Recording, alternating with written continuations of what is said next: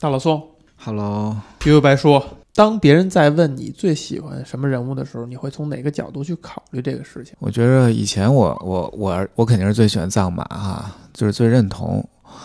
现在我我还是挺认同藏马，但是我我可能最喜欢仙水。哎，为什么呢？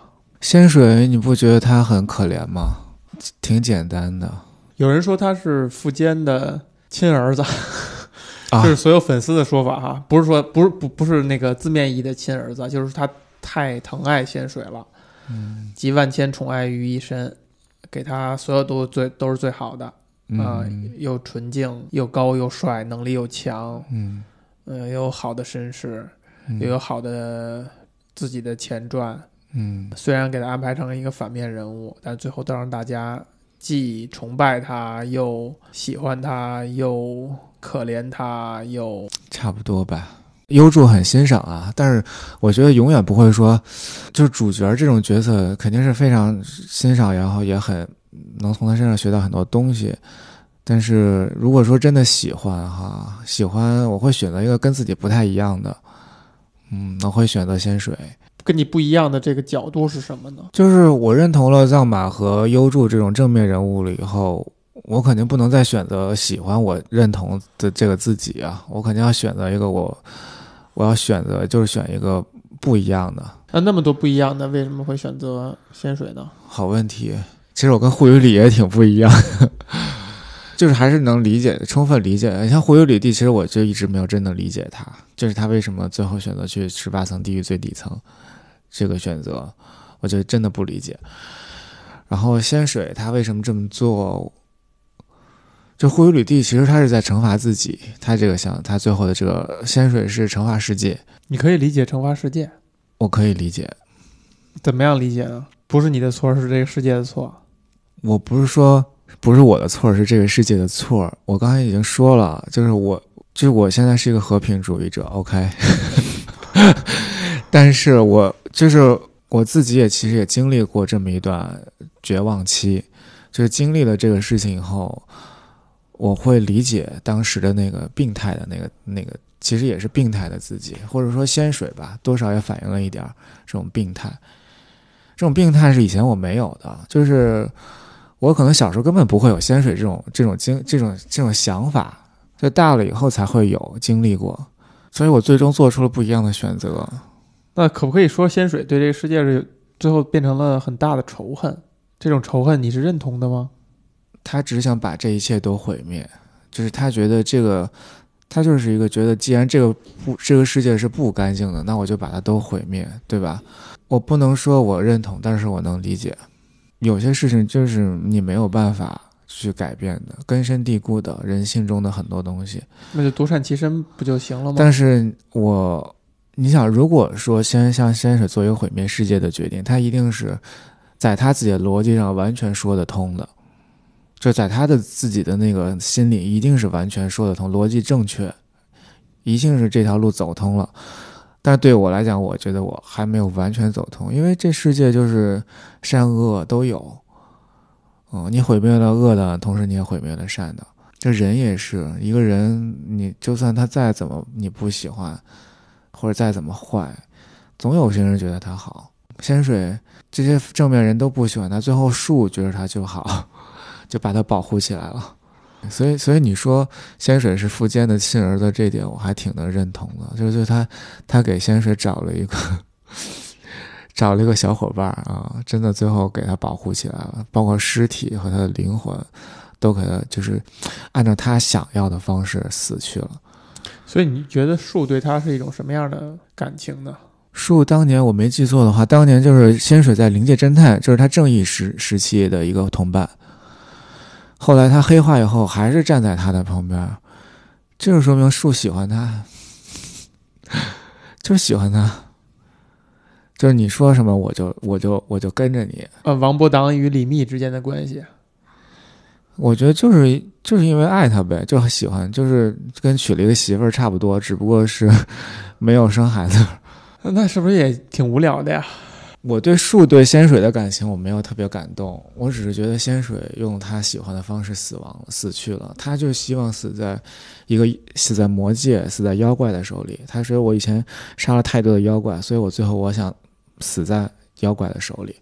其实他为把这个洞打开，我觉得毁灭世界只是一个很表层的一个幼稚的想法，他可能内心深处也是一种。也有一种赎罪的心理，然后他希望死。如果他要死的话，他就想这么死，嗯，然后他最后就死在普饭这个变身成妖怪的这个妖怪手里。当时雷禅就是附身普范幽助，把他给杀了嘛。后来普范幽助因为这事儿还非得回去跟他老爹打架，说当时那不是我，不是我打架，不是我赢了，先生是你赢了。一个爱打架的，对一个爱打架的人来说，这是侮辱，是吧？对，所以你看，这他这个富坚老贼真的挺偏向偏偏着，就是偏心仙水的，就是到最后他就算输了，其实也不是优助给他打打输的，而是魔界最厉害的妖怪把他打输了，那可以了吧？还还想怎么样？我觉得仙水对我来讲啊，其实也是一个理想化的一个存在，就是因为他太理太纯洁了，之前太。太干净了，所以它才会产生这么强烈的反差。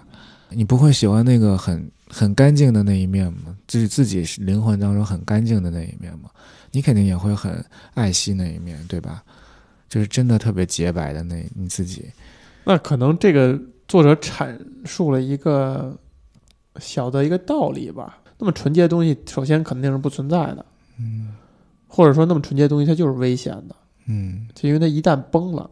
就是一旦他面对的是没有那么完美、没有那么纯的东西的话，他就会迅速走向反面，嗯，反而变得非常可怕，嗯，以及危害很大，嗯。所以就跟你之前刚开头你说的似的，可能需要人身上有一些，唉，瑕疵也好，小的恶也好啊。其实我很早以前就说，比如说偶尔往地上扔个垃圾，我有一阵儿我觉得是挺好的。你买了根冰棍儿，嗯，然后撕开这个纸，我能理解，没有找到垃圾桶，嗯，你就往地上扔一下，嗯，而且你明知道是坏的，嗯，但是要做个恶，做个小恶，嗯，你把它理解成恶作剧也行，你把它理解成调皮也行，就是你不用去辩解你这个行为。如果旁边出一个戴红袖箍的人说：“哎，你怎么能往地上扔垃圾？” 你就认，你也不会跟人家犟嘴，你也不会给自己辩解啊。好，您说罚罚多少钱，我给您钱。但是我可能觉得，我可能会选择做这么一个小恶。嗯，我以前有有过这么这样一种想法，偶尔闯个红灯，嗯，就是有需要做一点小恶，那才是真实的你自己嘛。我甚至觉得那才是。就是很君子的行为，我忘了是看哪本书还是说听谁说的啊？是曾国藩还是李鸿章？嗯，他到一个地儿新去上任嘛，然后呢，他会让自己的孩子去按照惯例去给别人行贿还是受贿啊？他说，呃，搁在家训里，搁在咱们的价值观里是，肯定是不认同这件事情的。但是我们也要这样去做，就是一种解读是说，你要融入那个环境，嗯。另外一种解读就是，他不想给人营造一种圣人的形象，嗯，就像海瑞一样，我要营营造成我就是一个清官，我清的简直就，甚至自己的闺女都能给饿死，嗯嗯，因为我就要的这个形象，我让你们所有人对我海瑞一个不字都说不出来，嗯，哪怕最后你得罪了所有人，大家会因为其他原因去整治你，我也要这个形象，嗯，而无论是曾曾国藩还是李鸿章啊。他就说：“我不要这个形象，我不想让别在别人眼中是一个成人的形象。嗯，这个东西对我没意义。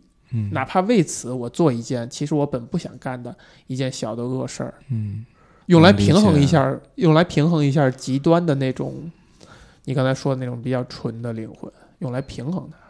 我觉得这中间有一个有一个中介是什么呢？就是你知道什么是纯洁的。”就是这个知道，你知道什么是纯洁的，哎，你这个知道不一定是真知真的知道，对吧？可能只是那么一瞬间就过去了。但是你后面再去找的时候，你后面的那个知道其实就落于俗套了，对吧？就没劲了。然后你如果你再去冲着这个去那个什么的话，等于你就就错了嘛。嗯，其实就跟你说的差不多，就是或者说有到底有没有那个绝对的纯粹呢？绝对的纯净，绝对的纯白。我觉得绝对的纯白是装出来的。呃咱先不论装不装，就是有没有有没有定义层面的绝对的纯白，可能这个事情本身也是没有的，或者说它其实是其实是一种社会的一个呃一一个文明的达成的默契或者共识。我觉得在某些瞬间会有存在吧，只是很短暂会存在，但是它不会，但是它因为种种我们不了解的原因，没有长久的存在，是有原因的。就为什么上帝那么好，他不让这个世界变成上帝的世界，还要在你死了以后才能去天堂？一样的，极乐世界那么好，你为什么非要死了以后才能去极乐世界？为什么呢？我不知道，我觉得这个原因我我也想不明白，太复杂了。就是就像我们一开始说的，多样，就是人的恶是人的特点是多多样的。你说他是善也好，说他是恶也好，说他是妖怪也好，或者是所谓灵界的正义的使者也好，就是这个角色太多了，所以真的真的说不说不说不完，就是。这原因太复杂了，对我觉得谁？我觉得作为一个凡人哈，我们是没有资格，我们是没有这种，我是觉得我们是没有资格说我知道的一定是正确的，你知道的一定是错的，就是关于什么是绝对真理这一条，我觉得人是没有这个资格去这么说的。你可以说你有很高超的辩论的，就是讲话的水平技巧也好。你可以让别人相信你，或者有很多的粉丝。说的对，但是从一个智者哲学的高度，你说什么是一定正确，在所有情况下永远永远正确？我觉得没有，没有。嗯，我觉得仙水就是一个，首先很厉害，然后你会觉得很很可惜，也很可爱的一个人，就是一种理想的破灭吧。他让这个他亲自埋葬了是自己的理想，然后他同时也想。跟让把这世界一起跟他的理想一起陪葬，是不是有点太自大了？他凭什么让世界跟他一起陪葬呢？他有能力去毁掉这个自己不喜欢的世界啊！当然，他可能当时没有意识到他自己的理想，我怕他自己也同时都都都幻幻灭了吧？就仙水的灵魂到最后都，我觉得，嗯，都还是挺清高的，就是死在一个异次元的空间里。我不沾你们，对吧？嗯、我跟你没有关系，是这份清高吸引你吗？有一点吧，就是它存在于异次元空间里面的一种很纯粹的一种，很独特，很独特，很纯粹，很独特，对吧？很美。其实仙水它本身的，它这种纯真和完美是很美的，对吗？对，是的。那就还是美呗。嗯，对，美就是帅的一个变形，是不是？对。最后还是承认自己不能免俗，我觉得不太一样，不太一样。你承认追求美没有什么，没有任何问题，很美的，很优雅的，我觉得是一个很值得追求的东西，也是一个很值得认同的东西啊。嗯嗯，犯罪也要犯罪的很美，对吧？我们看过很多那种讲那些犯罪人的心理，他都会觉得很美。有一部电影叫《此房是我造》。啊，就是那个杀手第二次行凶的时候，每次收拾现场都出来了，要要上车了，突然想起来，哎，沙发底下好像没有检查有没有血，又回去去把沙发抬开了检查，然后再走了又发现，哎，台灯底下是不是没有擦，又回去，就是他都是对他的这个行为的美感的追求以及完美的追求，嗯，它本身是一种很让人上瘾的一种追求。无论这个追求最后它的路径是什么，那跟你之前说的允许不那么完美，允许有点瑕疵，有有一些冲突。我真的没想好，就是我现在就学会了一个小技巧，就是说我故意给自己制造一点不好，嗯嗯，然后让自己能接受。举个你举个具体的例子，比如说上课那个投影仪坏了不会修。不会修就不会了，对，不会修不会了，然后就是用用用这个白板黑笔讲呗，啊，录音播不出来了，我给你们念呗。就这样，对，有的时候也不是故意的，有的时候是故意的。什么时候你觉得自己能够差不多快要尽善尽美的时候了啊？嗯，快要尽善尽美的时候，说还是故意留一点儿，别别陷进去。你必须举一个跟你形容这句话严丝合缝对应的一个例子，不然我就全认为你在要么找借口，要么在吹牛。我我跟你说我是怎么学会这个的，我在哪儿学的这个吧。好，我有一年呢去农，就是去农村哈，我跟几个朋友去做了一个公益的活动。当时呢，就是我做那个活动，我特别用心。这件事儿是我做从小到大做了这么多件事儿里头，我觉得数一数二的，我特别用心的事儿。所以到最后什么什么都进展的特别好，包括最后那一刻我们那个演出啊、汇报啊什么都特别好。但是我当时就是因为太追求这个，所以我给我周围的朋友很大的压力。就我们团队里其他人有一个大哥，他比我大很多，他就说你不要犯完美主义的错误。他这句话就是点醒我了，就是没有必要，就是你为了追求完美，让别人觉得不舒服，你自己都觉得花了很多很多时间在这么一个小的细节上。我觉得到最后那一刻，我就选择故意的让他不好一点就过去了，嗯，把别的还都做了。这唯一的一次，因为已经接近我觉得我心目中完美的，就我能做到最好的那个标准了。但是后来，其实你想做到这个前提是，你几乎接近那个状态了才行，很难做到。就后来就到百分之五十的时候是吧？越养这个越就越懒，最后百分之一就行了。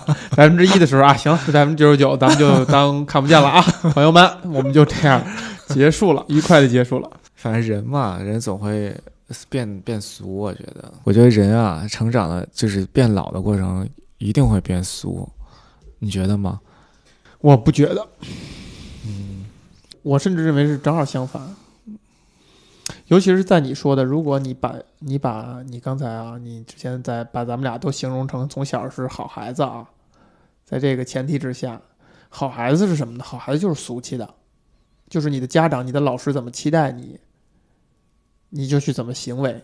我可没有承认你刚才说那点，我没承认，我一直没有承认我是一个好孩子。我甚至觉得我还挺多犯错的，但是越往后我越发现，先不说老师和家长有没有。资格这样去期待哈，我觉得甚至他没有能力这样去期待。嗯，凭什么你们觉得那样是好的呢？但这个前提不是一个逆反心理。我深刻的觉得我从来就没有过逆反心理，就是不是一个逆反心理，而是你慢慢的你的见识广了，你的认知深了，你了解的东西多了，你的信息量已经是是他们的几倍了，以后你发现。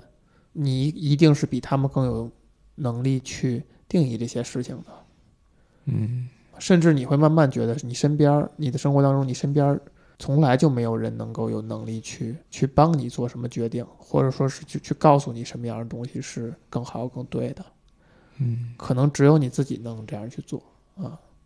你可以把它理解为是一种自大，嗯嗯，但我更理解为，我觉得我对我的。我的认知，我的能力是一种合理的认识。嗯，嗯，这就跟好多人他喜欢找一个偶像，找一个值得百分之百信赖的人，他会过得很轻松。嗯，就是因为对方帮他去下这个定义，他只要照着做就行了。嗯，对方帮别他帮他指一个目标，他只要去达成就行了。对，这是一种很偷懒的行为。嗯嗯，那是一种很不负责任的。对自己不负责任，对那个指目标的人也不负责任。嗯，你凭什么有能力让他让对方背上这样的压力呢？就他可以去决定一个人的人生，去他有可能会会浪费你的人生。你怎么能这样这么不公平的对待一个外人呢？他为什么会有这个？为什么需要承担这样的压力呢？对，到最后你不应该对他的人生负责，他应该对自己的选择负责。你比如说，你可能有很多朋友会寻求别人的意见哈，说你说遇到我这种情况，嗯，我应该怎么办？当你问出这句话的时候，你对这个被询问者是不尊重，不尊重的，是很残酷的。你为什么要让人承担这种压力呢？你为什么要让人承担可能给你指错路的这个责任呢？我觉得信任是一种很可怕的东西，它甚至是一种借口。就像就其实好多这种所谓的拓展、啊、还是什么这个团建的活动啊，就是有一个训练是你要往毫无顾忌的往身后躺，然后你的伙伴在接着你。当然，具象到这样一个环节的时候，你可以无条件的往身后躺，但我觉得在这个生活里，在人生当中，你绝对不能做这样的事情。你对身后的那个人都是不负责任的。我们从哪儿说到这儿了？叛逆。没有好孩子，你觉得啊好你孩子的像对好孩子这话题是怎么过来的呢？好孩子的话题是啊，就是你说俗气的这事儿啊，咱们说回到说回到这个俗气哈，就是我认为以前是俗气的，越来越不俗气。我越我现在越来越不俗。嗯，如果你认为人是一直在成长，他的见识会越来越广的话，你是高素质人才，你在吸收的信息量越来越多，也越来越精的话，嗯，你对一个事情的定义就会越来越精准和越来越好。如果你在直面你自己的话，你就是会越来越好的。我不认为是一个越来越坏的一个结果。嗯你刚才说，就比如人会越活越俗气这个事儿，嗯要么就是你偷懒儿的随便拿拿过来一套陈词滥调，要么就是你嗯没有仔细去想这个问题，不舍得自己吹，帮你吹一吹。清华、耶鲁如此受过吸收了全世界这么多人类公共教育资源而成长出来的人，是吧？How dare you！你敢说你自己变得越来越俗气？你你行吗？你对得起谁啊？我只能说，你真的不了解这两个学校，不能说拒绝了所有的优秀的教育资源。啊、我觉得恰恰相反，他们只是代表了冰山一角。什么样的冰山，什么样的角，不要为自己找借口啊！我只是在说，如果你不承认你刚才是随便随口说了一句陈词滥调的话，嗯呃，你你刚才的说法让我觉得很失望，就是很早就就这么容忍的放弃自己吗？对你，你这个提问挺好。我觉得俗哈，俗是什么什么意思呢？就是别人怎么想，我别人怎么做，我也怎么做；别人怎么想，追求什么，我也追求什么，这就是俗。姑且遵从这样的定义，那俗其实慢慢就是最后变平和了嘛。俗就变平和了，我觉得是没有任何关系的。我觉得是一种样本观察，或者说看大部分的人年轻的时候、老年时候的状态，一般都有一个说法，说年轻的时候是 liberal，对吧？是这个民主党，老的时候是我的 conservative 共和党，对吧？就是你，你越老，你越你越老，你越关注。就年轻的时候，你可能还有一些这种人文啊、理想主义啊，这种就是为这种不平等的这种社会弱势群体发声。然后你越老，你可能越关注你自己，或者说你自己的利益。你这个说话代表你自己吗？我这个说话代表我上学时候的自己。对我至少上学的时候，我是有很长一段时间是拜印这些东西。啊，那你觉得这个转变是因为什么呢？就是说，呃，姑且嗯首先我自己完全不像你刚才说的那样嗯啊，但我先把我刨除在外啊，姑且认同你刚才说的那点，嗯大家都是一个从小的时候是嗯偏民主党一点儿，嗯越越大越向共和党那边。嗯凭什么我们要用美国举例子？嗯美国党派举例子？呃，姑且这样认为，你觉得这种转变是必然的，是合理的，是正向的？我觉得它是一个自然规律吧。它是合理的吗？它是不是合理的，就看你。我我我我不能说它是合理的还是不合理的哈，就是很多人到最后就就是这样了，它就是一个现象。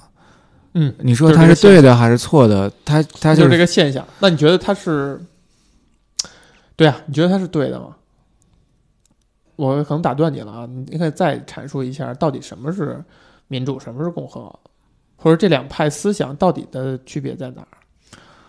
我觉得民主党派他们更关注弱势群体，比如说社会公共福利，然后一些为弱势群体去发声，嗯，共和党更关注这个嗯核心的经济利益啊，这些，这是一个大致的一个我的一个观感哈。嗯所以咱们就是肯定不只是如此了，嗯所以咱们就不用那两个词儿来指代了，嗯就是从年轻的时候更关注弱势的，嗯，到变成老了以后更关注宏观的东西，可以这样说吗？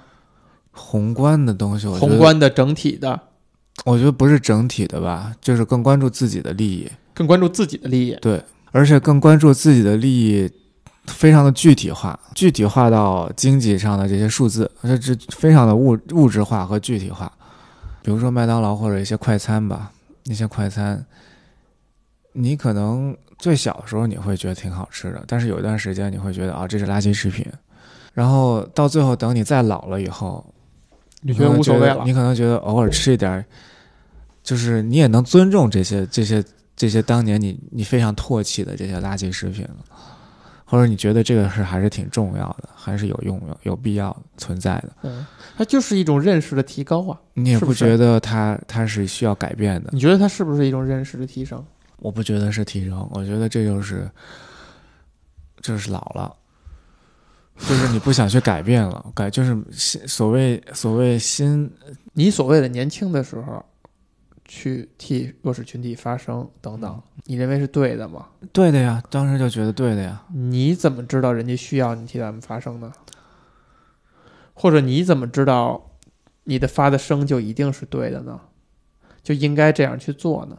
就是你为什么会 How dare you 觉得这样做是是对的？就是这这个背后，我们就拿那个麦当劳一个垃垃，垃圾食品来来做举例子哈。嗯垃圾食品应不应该存在于这个世界上？所谓垃圾，其实打引号的垃圾食品了啊，嗯嗯应不应该存在于这个世界上？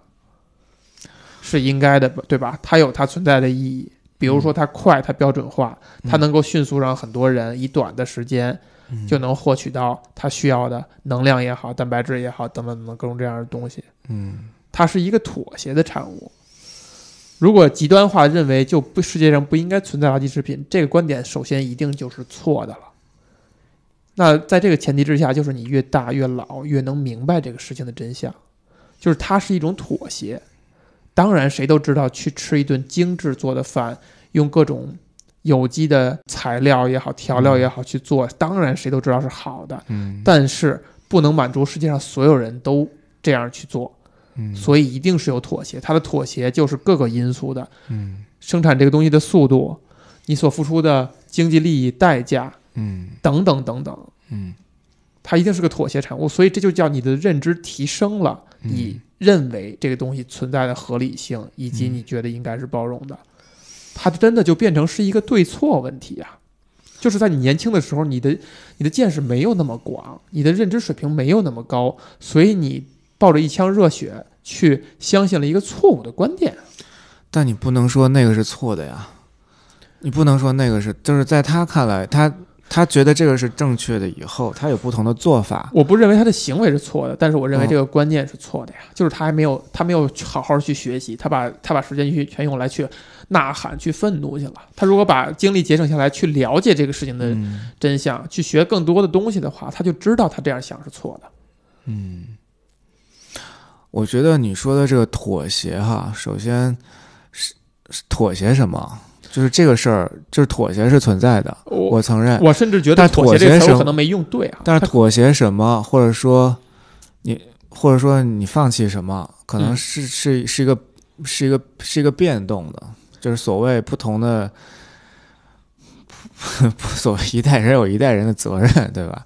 就是你你这一代，你你现在这一，就是你现在这一群这一波人，你能做这个事儿，那你就把这个改了，比如说不是。那否则的话，这社会没办法创新了。你总要，你总要，你总要有创新，有有进步，对吧？这个进步是什么？这个进步就是以前没有有机食品，现在有了；以前没有有机食品超市，现在有了；以前有机食品超市的，比例很少？但是它的比例在提高，这就是不是每个人能。消费得起有机食品的。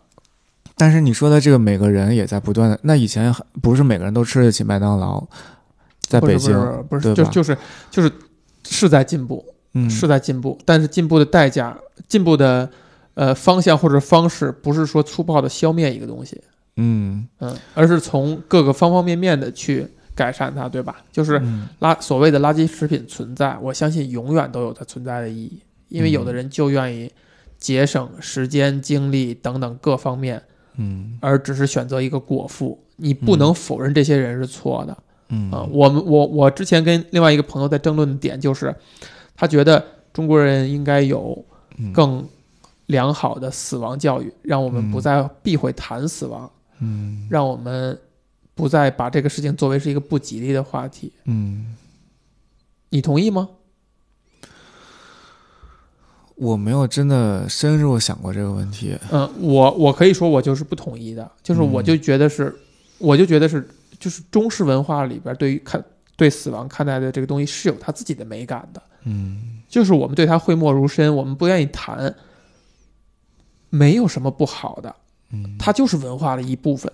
我们因此会产生各种各样的文化，比如说用一些词语，用一些呃形容的方式避开这个词，但其实在谈这件事情，它是有美感的，它是有很优美的。我们为什么就要说一定要什么从现在开始去加强对死亡的教育呢？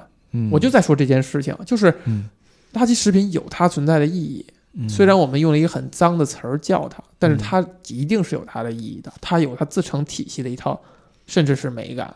嗯。就是你可以不认同，你可以不选择，当然了，当然可以，但是你绝对不能说我不希望这个事情出现在地球上，嗯，因为有的人就是认为它是美的，它还是好的，嗯。所以你说越长大以后，它不是一个落于俗套，而是因为你的认识就是就是变广了嘛。如果我们在垃圾食品这个事情上去把它当做例子的话，就就是这样，它不是变俗气了，它不是变得中庸了，它是嗯。你更了解这个事情的真相了，你就发现很多事情是没有那么值得愤怒的，没有那么值得去改变的，直接值得去革命的。我觉得“中庸”这个词儿，首先不是个贬义词，就是它是一个，我觉得“中庸”这个词儿是中国人对于理想理想的一个一个极致的概括，嗯，只不过被用的俗了。是的，然后你说的这个垃圾食品例子，我现在能认同你啊，我现在能认同你，嗯。但是与此同时，我还是觉得有点可惜的是什么呢？我为什么觉得俗了呢？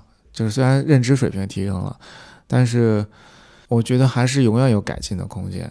就是这个东西，你说垃圾食品，麦当劳本身就没有改进的空间吗？一定是有的。一定是有的。它一定是可以向着不管是内内在的驱动，还是外面的一个企业把它颠覆了也好，还是它自己内部的改革也好，它一定会要经历这样的过程的。这个就是一个说俗气一点儿哈，说俗气一点儿，它是一个市场行为。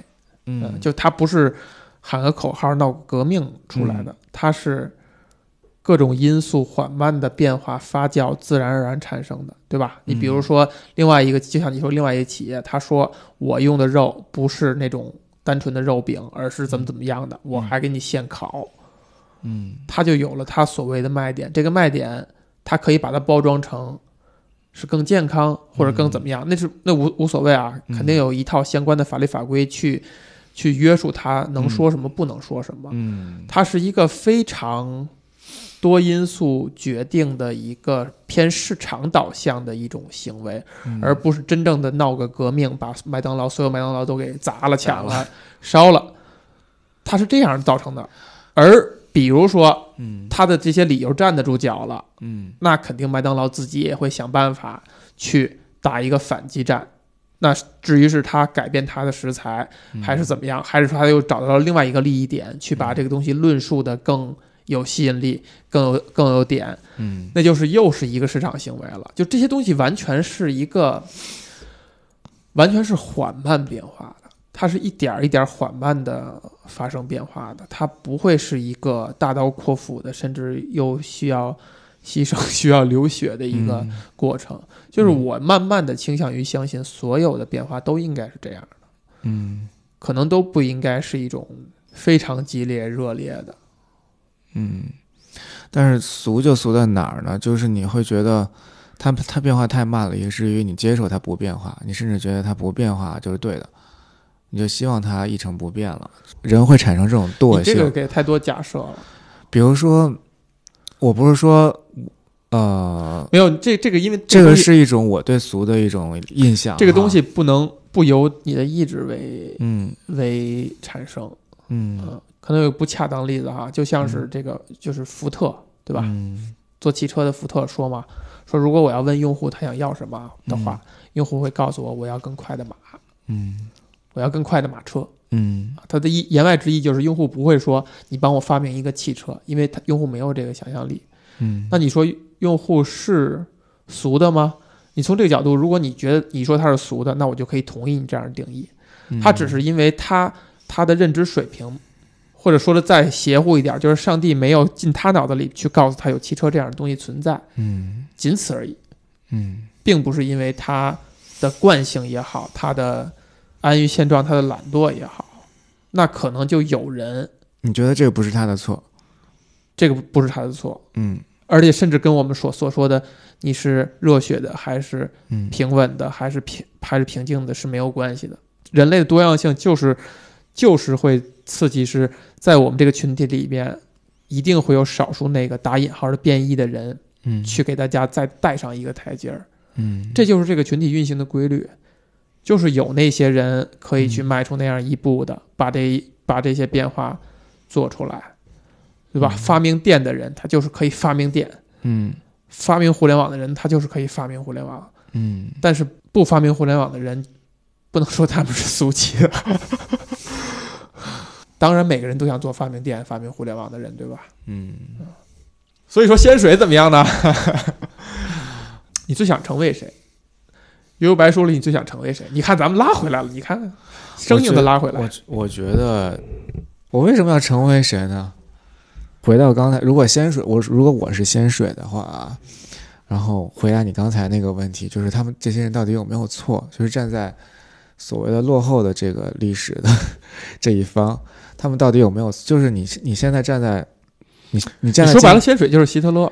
你站在今，对你站在今天，你去回顾，你会你去回顾希特勒手底下那些纳粹也好，你去回顾，包括中国历史上的很多的这种错误也好，嗯，那些相信这些错误的老百姓，这些普通人，你觉得他们有错吗？我觉得就看你怎么站在哪个角度去说了。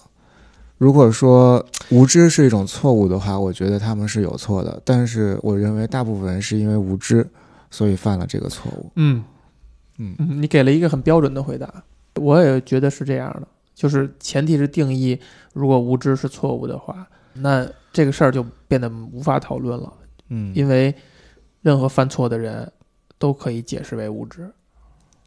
是的，是，嗯，也许他内心不这样去想，但是他可以把它解释为无知，嗯对吧？你比如说，就算希特勒，他无知的认为犹太民族怎样怎样，犹太人怎样怎样，而选择这样，这个论至少这个论述是可以被说出来的。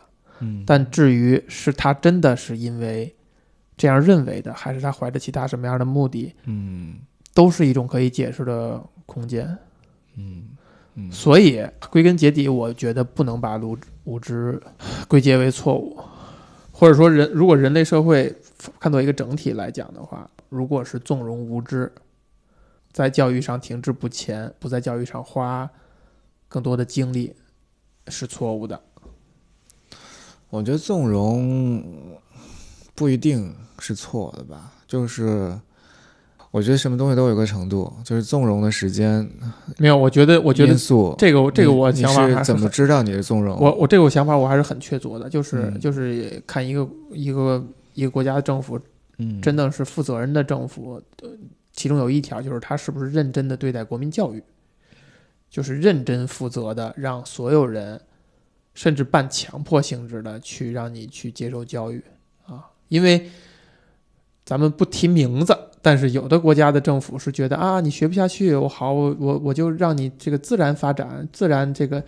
个纵容你的个性成长，你你数学学不明白，你就不学数学，你去学其他的。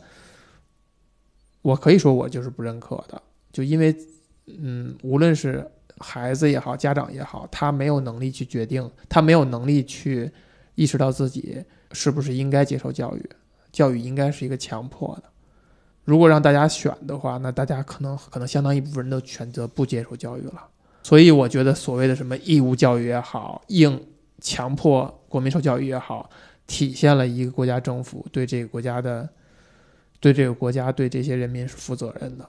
嗯，我觉得这是一种艺术，不是道德，就是你在一种艺术，地在具体在操作的时候哈。这个东西没有绝对的对错之分。你说什么叫正确的纵容，什么叫错误的纵容？这个真的太活了，这是没有一个死的标准。所以这个东西最后就是，但你自己是知道的。我觉得俗与不俗的一个区别，很可能不是说别人怎么评价你到底是俗还是不俗，而是说你自己。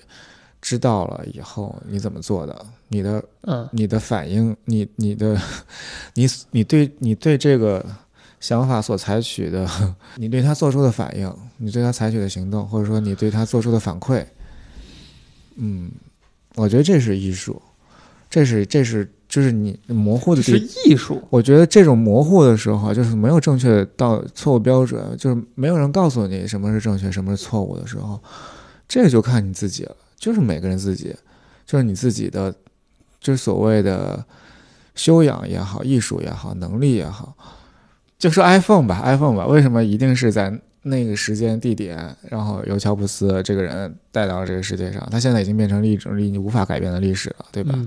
但是你如果你回到那个那个那个历史当中，把你还原、复原、复盘，他创作出 iPhone 的这个因因素就是。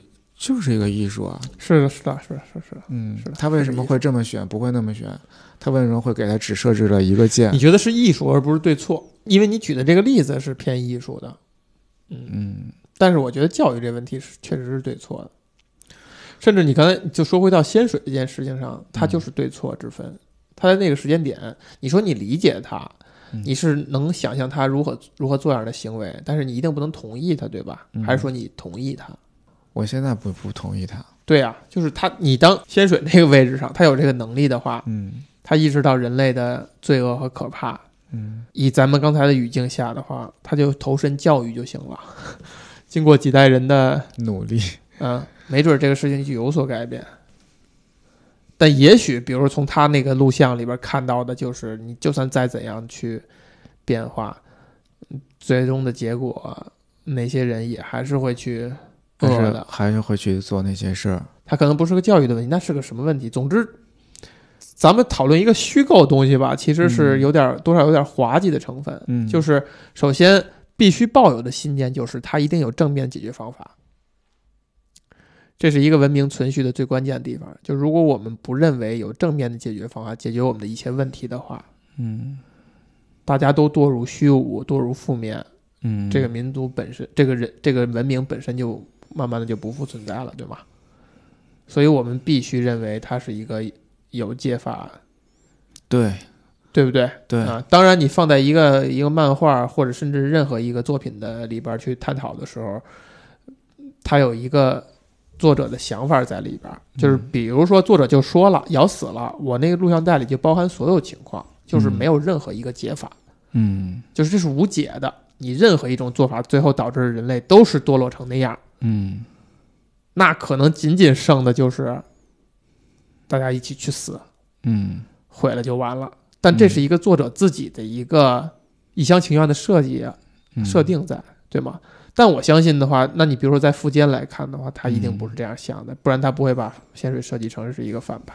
嗯，也就是说，我们必须要相信，靠人类自己，这个东西是有解的，或者是趋近于。不毁灭，嗯，哪怕远离毁灭一一微米、一毫米，也是在远离或者减缓这个过程。我觉得这个解法啊，你说是刻意为之还是偶然出现，这不一定。你说历史是必然的还是偶然的？我觉得这都这都存在，大部分是偶然正义。你说，就说这漫画吧，最后那个洞打开了，通隧道打开了，嗯，妖怪就是可以进入人间了啊！但是他们没有作恶，是因为烟鬼这个老大嗯管着他们，没让他们作恶，对吧？那这个故事最后的结局是这样的，然后其实是一个很美好的结局，就是相安无事了。就虽然看似最坏的情况发生了，但是反而相安无事。反而相安无事了，真是非常理想的一个结局，就是没有引没有战争，没有死没有没有任何的人死，只是一场比武大会就把这个事儿解决了，是一个非常的，你可以说是一个非常幼稚，甚至是有点对吧？可笑，嗯非常理想的一个结局，不可思议的一个结一个，但是他的漫画的故事就是这么结束了，它不是历史，他就是给小孩看的。你可以，他的目标的最主要的目标小孩看得了啊。最主要的目标的人群就是这些青少年，对吧？你说现在有有几个成年人还会去看《悠悠白》？除了资深自己除了除了资除了资深粉丝骨灰级的，嗯呃，对，我觉得这样的人太少了。历史我觉得也是偶然和必然，这就是人就是有意为之和无意为之的中间的一个结合。人能够真正你能够影响的，在你的意识，你有意识能够影响的，其实这就是学问嘛。你在你的学问范围内，你的能力范围内，能够或者说你的实力、资金、权力的范围内，能够改变、能够影响的，仍然是有限的。很多偶发事件发生，我觉得有些事情不是说大家都设严丝合缝设计好的，包括这个路径，对吧？你应该怎么走路？我觉得不一定。虽然说事在人为哈，但是有时候运气也是占很大的成分。你之前说啊，每个人身体里边可能都住着个妖，嗯，我理解的妖就是一种你自己能够理解的一种状态，但是不为可能在这个社会看来不是一种正常的状态。你会小心翼翼把它藏起来。你不一定会小心翼翼的把它藏起来，有时候也需要，有时候也会展现，有时候放它出来透透气儿。不是透气儿，有的时候是你有意为之的，哦，吓唬吓唬人。或者说你甚至有抱这个目的去这么做。嗯，但是我要说的是，这种妖的状态到底是什么状态？对你自己来言，就是直观的这种感受。如果抛开所有的目的、意义、正确、错误来来说的话，就是它对你自己最直观的一个体验是什么？我觉得是一种很真实，然后很几乎是一种必然，就是你必然要这样的一种体验。嗯，然后你也很舒服，你不用别人告诉你怎么样，你知道我就是这样的。南野秀一他就是妖狐藏麻，啊，他知道他就是，